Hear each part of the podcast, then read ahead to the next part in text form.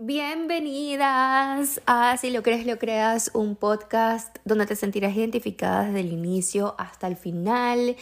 Yo soy Isabela Guzmán, si no me conoces, pues em, soy una chica igual que tú o un ser humano igual que tú intentando ah, buscar respuestas de vez en cuando, también exteriorizando pensamientos, vivencias, experiencias, situaciones vividas que no es la verdad absoluta para nada. Aquí simplemente pues hablamos de todo, de vida, de amor, de salud, de bienestar, amor propio muchísimo. Creo que es como el tema que más me apasiona.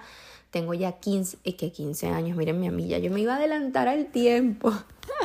Tengo 5 años em, como impulsando todo esto en mi vida de amarme mucho y aunque no ha sido tan fácil como pensé, pues aquí estamos y ahora existe esta herramienta y esta ventana para mí, para ustedes, para que nos conozcamos, para que pues ustedes puedan conocerme un poco más allá de lo que puedo mostrar en Instagram, que si no me sigues es arroba comienzo el lunes. Espero que sí me sigas. Bueno, em, episodio 27 episodio donde vamos a hablar de 28 cosas que he aprendido en mis 28 años. Hoy manejando estaba pensando lo rápido que se pasa el tiempo. Yo siempre he sido de las que he querido ser adulta. Bueno, toda mi vida quise ser grande. Desde chiquitica estaba en el colegio en Venezuela. Las personas que eh, bueno, hay diferentes grados, tal cual como en todos lados en el colegio, y eh, los más pequeños tenían camisa blanca. Cuando pasas como que a un grado más intermedio es camisa azul y ya cuando tienes, ya que ya vas a terminar el colegio, tienes camisa como beige. Entonces yo recuerdo que cuando yo estaba eh, pequeña y tenía camisa blanca, me gustaba un chico donde yo vivía, que él tenía como el doble de mi edad, algo así. Y cada vez que yo salía del colegio, él estaba cerca por allí, por esa zona. Y yo lo que hacía era colocarme un suéter desde, bueno, o sea, 12 de la tarde con ese sol.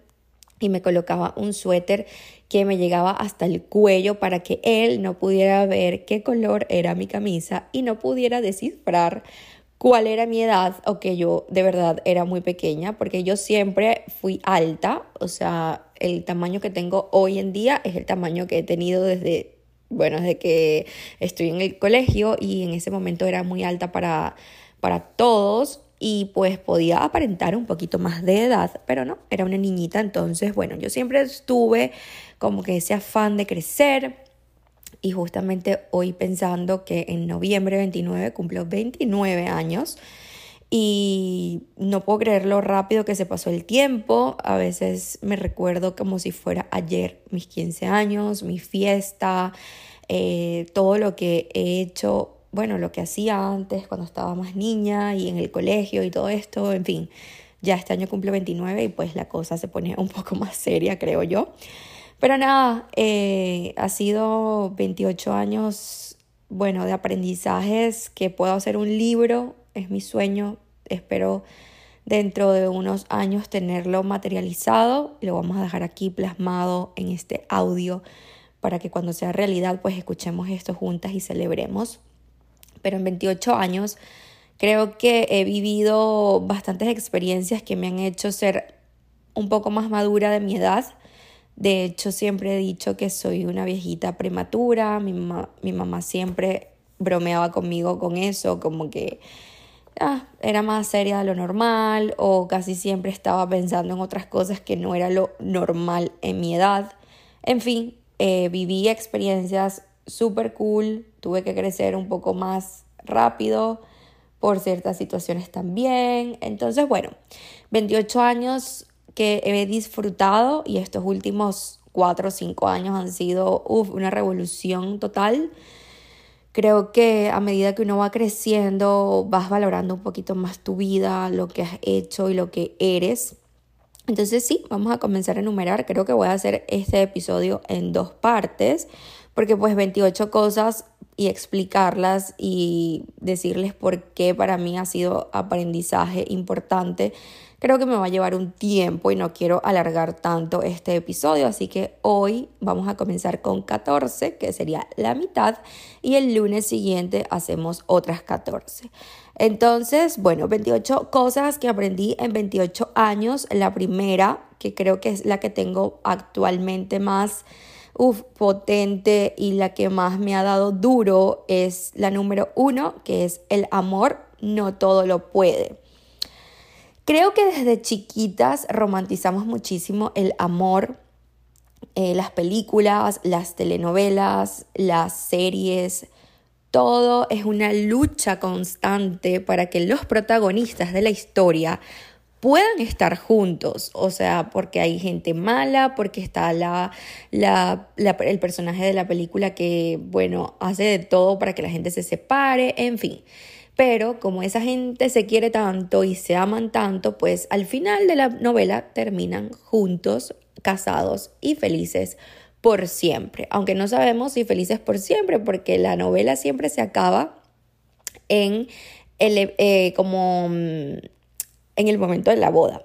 Entonces, sí, estos años he aprendido que definitivamente no todo puede ser, aunque tú estés súper enamorada o estés, mm, o sea, ames a esa persona, porque puede que te esté haciendo algún daño, puede que la relación sea muy tóxica o puede que em, las actitudes, situaciones, cosas que hayan sucedido, pues no entren en tus negociables. Y eso también lo hemos hablado muchísimo aquí en este podcast, que creo que deberíamos hacer un episodio de eso, negociables y no negociables, para pues entender un poquito más el tema del amor. Eh, pues sí, el número uno, el amor no todo lo puede, por más que tú quieras y quieras demasiado, ames demasiado a una persona, a veces el amor propio, el amor que uno se debe tener a uno mismo, te hace como que salir de cosas que quizás no sean bien para ti. Entonces sí, número uno, el amor no todo lo puede y eso está bien, eso lo vamos a aprender y entender a medida que pasen los años y conozcamos en carne propia, en carne viva, lo que es verdaderamente llevar una relación. La número dos es que nadie tiene la culpa de nuestra realidad. Y en estos días estaba escuchando una chica en TikTok, es que estoy súper enamorada de esa aplicación, no sé cómo antes no la consumía, pensé que solamente era puro baile y no sé qué, pero en realidad no, hay mucha información importante y puedes aprender demasiado por allí, pero bueno, ella lo que hablaba era que las influencers de hoy en día lo que hacían era hablar de la salud mental, pero que no hablaban que no todo el mundo o no podemos eh, priorizar nuestra salud mental cuando externamente están pasando tantas cosas que nos influyen y además pues como que nos dan como más trabajo y nos pesa mucho más. Y hay gente que pues no puede priorizar su salud mental porque está sucediendo que si en su país hay no sé protestas o hay una situación bueno, económica grave, no hay luz, no hay agua, en fin, esto lo entiendo perfecto porque yo vivía en un país que era así.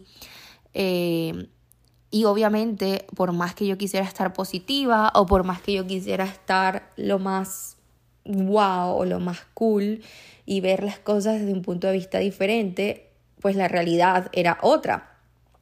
Entonces, bueno, puedo comprender un poco esta parte, pero al mismo tiempo también entiendo que yo soy la responsable de que me levanto o me quedo acostada quejándome que el país no sirve, que el presidente no sirve o que la situación actual está insoportable y no puedo hacer nada por mi vida.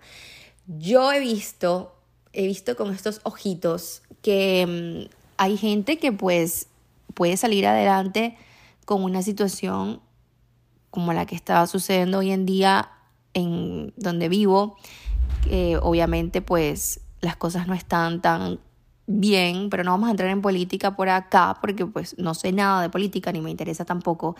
Pero eh, al final tú eres la creadora de tu realidad y esto lo podemos eh, meter en el tema tipo salud, tipo mm, tu apariencia o quizás cómo te veas, cómo te sientas, nosotras mismas debemos hacer que pues nuestra vida vaya en una forma más equilibrada. Entonces sí, básicamente he aprendido eso. Estos cinco años con comienzo el lunes han sucedido cosas y han habido demasiadas distracciones, pero yo soy la que decido despertarme todos los días con la disposición de definitivamente echar para adelante, porque wow, ya hay tantas cosas en el mundo como para yo ser otra carga o para yo ser el punto negro. Entonces, no, yo definitivamente creo fielmente que nadie tiene la culpa de que si yo no me quiero hoy o que si me veo mal o que si me siento mal. Yo misma tengo que hacer que mi vida comience a tomar el rumbo que yo quiero. Así viva en, no sé, en el Polo Norte y haya demasiado frío y pues no sé, yo veo cómo creo la realidad que quiera. De número tres están que los papás hacen lo mejor que pueden y esto no lo vas a entender si todavía estás pequeña. No creo que me escuche gente pequeña por acá, pero bueno, en tal caso, esto no lo vas a entender hasta que crezcas, hasta que te vayas de tu casa, hasta que no vivas con tus papás, hasta que los tengas un poco lejos. Eh, no vas a entender que todas las cosas que ellos hicieron, lo hicieron con las experiencias y vivencias que ellos tuvieron de pequeños. Recordemos que nuestros papás también fueron pequeños, que han crecido. Y lo peor de todo, o lo mejor de todo, que en estos días estaba diciendo, wow, ya mi mamá a mi edad tenía, me tenía a mí y trabajaba y estudiaba. Y yo hoy en día, que no tengo hijos y que quizás las cosas son totalmente diferentes a su época, yo digo, ¿cómo lo hizo? Entonces, al ponerte en el, los zapatos de ellos, al tratar de voltear la historia y verla desde afuera y no tanto como señalar ni, ni presionarlos por lo que no pasó o lo que no hicieron, es como, wow, mi admiración, porque yo trato de a veces voltear la película y decir como que, bueno, yo me voy a poner en el papel de mi mamá hoy, siendo lo que soy hoy, haciendo lo que hago y con la edad que tengo, y vamos a poner que tengo una hija de 8 o 9 años. Entonces es como, no, lo, no, no entiendo cómo lo hizo, qué, o sea, qué superpoder tenía. Entonces, ya dejas mucho eso del punto número dos, de que nadie tiene la culpa de tu realidad y que tus papás te dieron lo mejor y con las herramientas y con la información. Recuerden que en ese momento cuando estábamos pequeñas no había tanto esta apertura de redes sociales, ni tanta información de la alimentación, ni lo importante que era para los niños pues hablar de, no sé, afirmaciones, de colocarlos en actividades que les alimentaran el alma y no en esas actividades que según la sociedad dice que tenemos que hacer. Ejemplo, no sé, las niñas de modelaje, los niños en fútbol. Entonces, bueno, eso como que se te va quitando esa pesadez de señalar tanto a tus papás y dejas eso atrás. Se los prometo que sí. Llega ese momento en que ya no estás como para culpar a nadie, sino que, ok, ya eso es lo que tengo hoy, ¿qué puedo hacer para mejorar?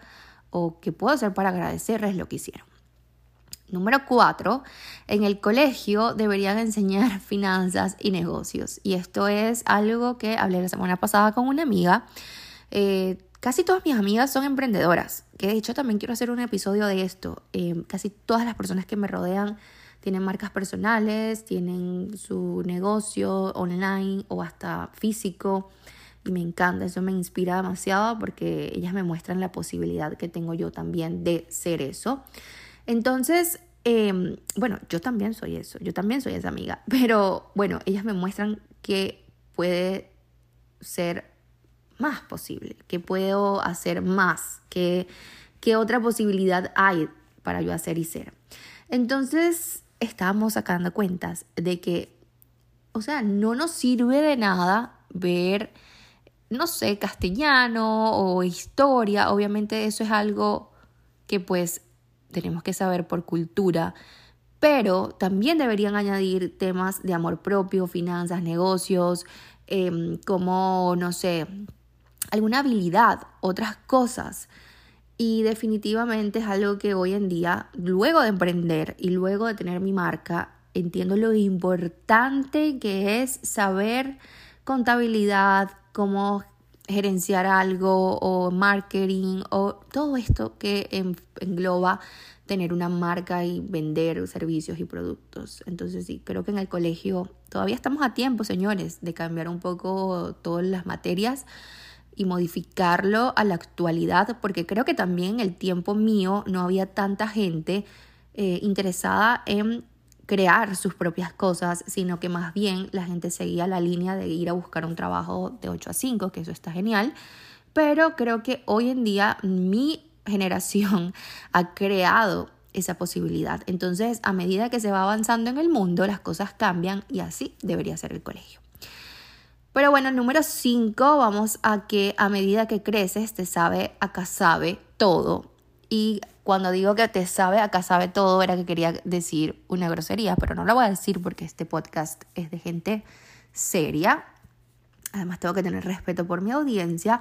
Pero bueno, a medida que creces te va importando menos nada. O sea, en serio, se los prometo que no es que yo esté muy positiva, no es que yo esté en la onda de las energías, no es que yo prenda mi palo santo, que sí, pero eso no tiene nada que ver. O quizás sí, pero no sé. Es como que a medida que vas creciendo, hay cosas que vas eligiendo. Como que ya no me voy a molestar porque esté haciendo mucho calor, porque yo antes era ese tipo de persona.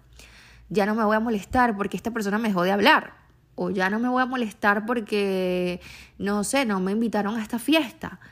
Ya no me voy a molestar porque mi pareja no quiera acompañarme a hacer ejercicio.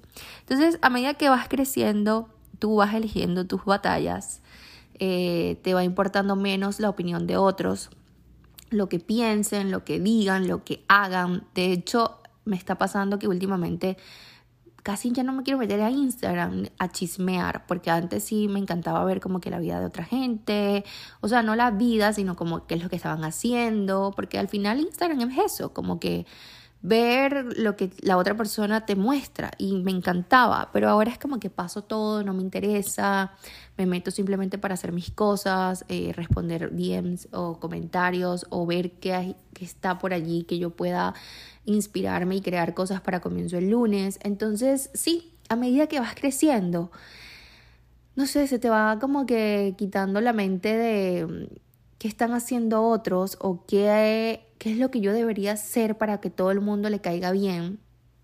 Y comienzas simplemente a vivir tu vida y ya. Y pasa. En serio, pasa.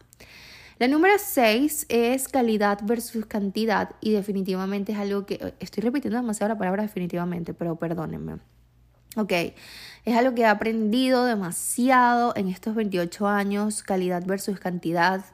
Antes moría por tener demasiadas amigas, demasiada gente que me quisiera, demasiados amigos, todo demasiado. Mi papá es un hombre que tiene mucha gente alrededor y me encantaba eso porque en sus cumpleaños era mucha gente, demasiados mensajes y yo veía eso y era como, wow, me encanta, o sea, quiero eso, pero mm, ya no, ya entiendo que mientras menos gente sepa de ti o mientras tú más em, importancia le des a tu presencia, a tu, a tu energía, a tu, tus palabras, ya es como que prefiero no estar en todos lados con todo el mundo, sino que prefiero en un lugar privado con poca gente que sé que me quiere, que sé que está allí porque porque me tienen aprecio, porque me oyen, porque me escuchan, porque creen en mí, porque yo también creo en ellas y que el amor y el respeto sea recíproco. Prefiero mil veces tener cinco amigas, tres amigas, que es lo que realmente tengo hoy, estar en un cumpleaños lleno de gente que lo que hace es criticarme y hablar a mis espaldas o que me pican la torta y cuando se van de mi casa o de mi cumpleaños lo que van a hacer es hablar mal de mí. Eso lo aprendí y lo vas aprendiendo a medida que vas creciendo. Cuando estás más joven o estás más chama, lo que quieres es simplemente estar rodeada de demasiadas personas para que todo el mundo diga, wow, qué cool esta gente. Pero bueno, creo que son etapas que todo el mundo tiene que vivir para luego entender que definitivamente prefiero tener tres amigas a mil personas falsas o que no anden como que en mi misma sintonía. Número 7, el caos muchas veces es oportunidad y definitivamente, ah, bueno, pues, ok. Me van a dejar en mi DM de Instagram cuántas veces he dicho definitivamente. El caos muchas veces es oportunidad y es algo que he aprendido en los últimos cuatro años me han pasado situaciones no caóticas, así como que por morir, pero para Isa es caos, para Isa se le mueve la vida, se le desequilibra un poco, pero de ahí ha salido tanta luz que les puedo decir que son, es el mejor los mejores caos que me han pasado en mi vida. Aunque estoy intentando darle la señal al universo que no necesito desastre para poder dar mi próximo paso, pero bueno, como vaya viniendo, yo lo voy viendo y lo voy agarrando, así que pues no pasa nada, pero realmente sí, cuando comienzas a ver las fallas o el fracaso o las, los cierres o sí, el caos, las crisis, como un momento para apartarte, llorar, frenar y revisarte y ver qué puedes sacar de allí, entonces pues ya quiere decir que estás creciendo mucho y que estás viendo la vida distinta.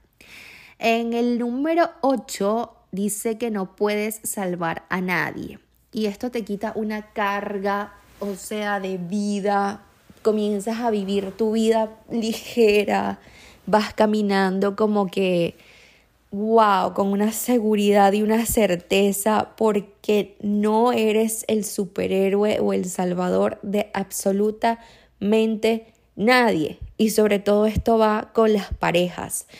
Cuando estamos en pareja, casi siempre creemos que yo puedo cambiar al otro, yo puedo hacer que esta persona haga esto, yo puedo hacer que piense así y puedo hacer que haga esto. Y en realidad, no o cuando una amiga está con una persona que es súper tóxica o una relación y tú te tomas esos problemas como tuyos, como personales, es como que le estás, como te estás quitando poder y estás distrayéndote de tu verdadera esencia o tu verdadero rol en la vida que no es salvar, es simplemente puedes sí guiar, ayudar, darle una mano, no estoy diciendo que es que tipo si está muriendo no le vas a responder un mensaje, pero es como quitarte la carga de superhéroe.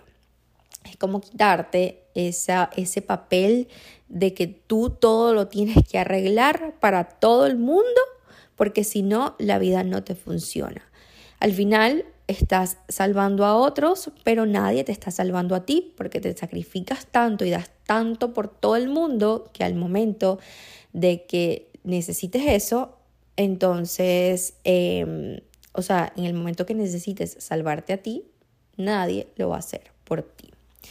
Número 9, el amor propio salva. Y esto ya lo hemos hablado muchísimas veces. Si de hecho me sigues en Instagram, sabes que siempre lo digo, de hecho hago webinars, mis grupos son sobre esto. El amor propio a mí me salvó de personas, situaciones, de vivir mi vida siempre en automático, de no creer en mí. Me salvó de como que seguir la línea que todo el mundo sigue y de verdad me guió como que a la esencia o a la verdadera Isa que cuando tú estás conectada con tu mente y tu corazón, las cosas te comienzan a salir mejor. Número 10. El dinero no es malo. Lo entendí el año pasado. No crean que es que esto lo sé desde siempre. Tengo em, en mi mente desde muy, muy chiquita que el dinero separa personas, que el dinero es ausencia, que el dinero es abandono, que el dinero es para la gente mala, que el dinero es para la gente fría, que la gente no quiere cuando tiene dinero, en fin, un montón de características y clasificaciones hacia ese, hacia esa, bueno, yo lo veo como una persona porque me mandaron a verlo así, pero hacia esa energía, hacia esa cuestión que en realidad es, es bueno, el dinero es bueno, el dinero da felicidad, el dinero da paz, el dinero da tranquilidad, el dinero em, te ayuda a ayudar a de otros, a llegar a más personas. Eh, no tiene nada que ver el dinero. Realmente, si la persona es mala es porque es mala, no porque tiene dinero o no tiene dinero. La persona que es mala, la que actúa mal, la que tiene malicia en su corazón, la que hace maldad, la que critica, la que juzga, la que hace daño a otros, eh, se esconde en el dinero, pero no tiene nada que ver eso. Y eso lo he entendido. O sea, es algo que me lo han puesto en mi cara. Literalmente, todos los aprendizajes que he tenido es algo que he vivido y he pasado, no me lo han contado, no me lo han dicho. Y definitivamente esa número 10 es algo que he tratado de mantener en mi frente desde el año pasado, que estoy dando como los pasos a una buena relación con el dinero. Número 11, no les vas a caer bien a todos. Y esto es algo que va muy conectado con la número, para ver, número 3. No, número 5, que es que a medida que creces te sabe acá sabe muchas cosas. Y esto va agarrado de la mano. No les vas a caer bien a todos porque básicamente tú no tienes ese trabajo, tú no tienes, ese no es tu motivo por la cual tú estás acá en esta vida o en esta tierra. No es que tú naciste para que todo el mundo te quisiera y todo el mundo te hable bonito. No.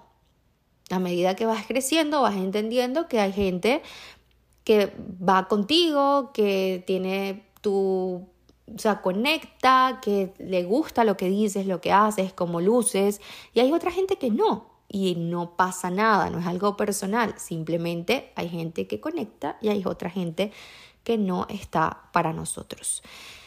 La número 12, tú siempre sabes las respuestas y esto lo saco porque justamente hoy me escribe una chica por DM contándome un problema que tuvo con su pareja y fue un texto súper largo, lo leí todo porque estaba justamente haciendo cardio y todo esto, entonces lo leí completo y me estaba contando su problemón, porque es un problemón.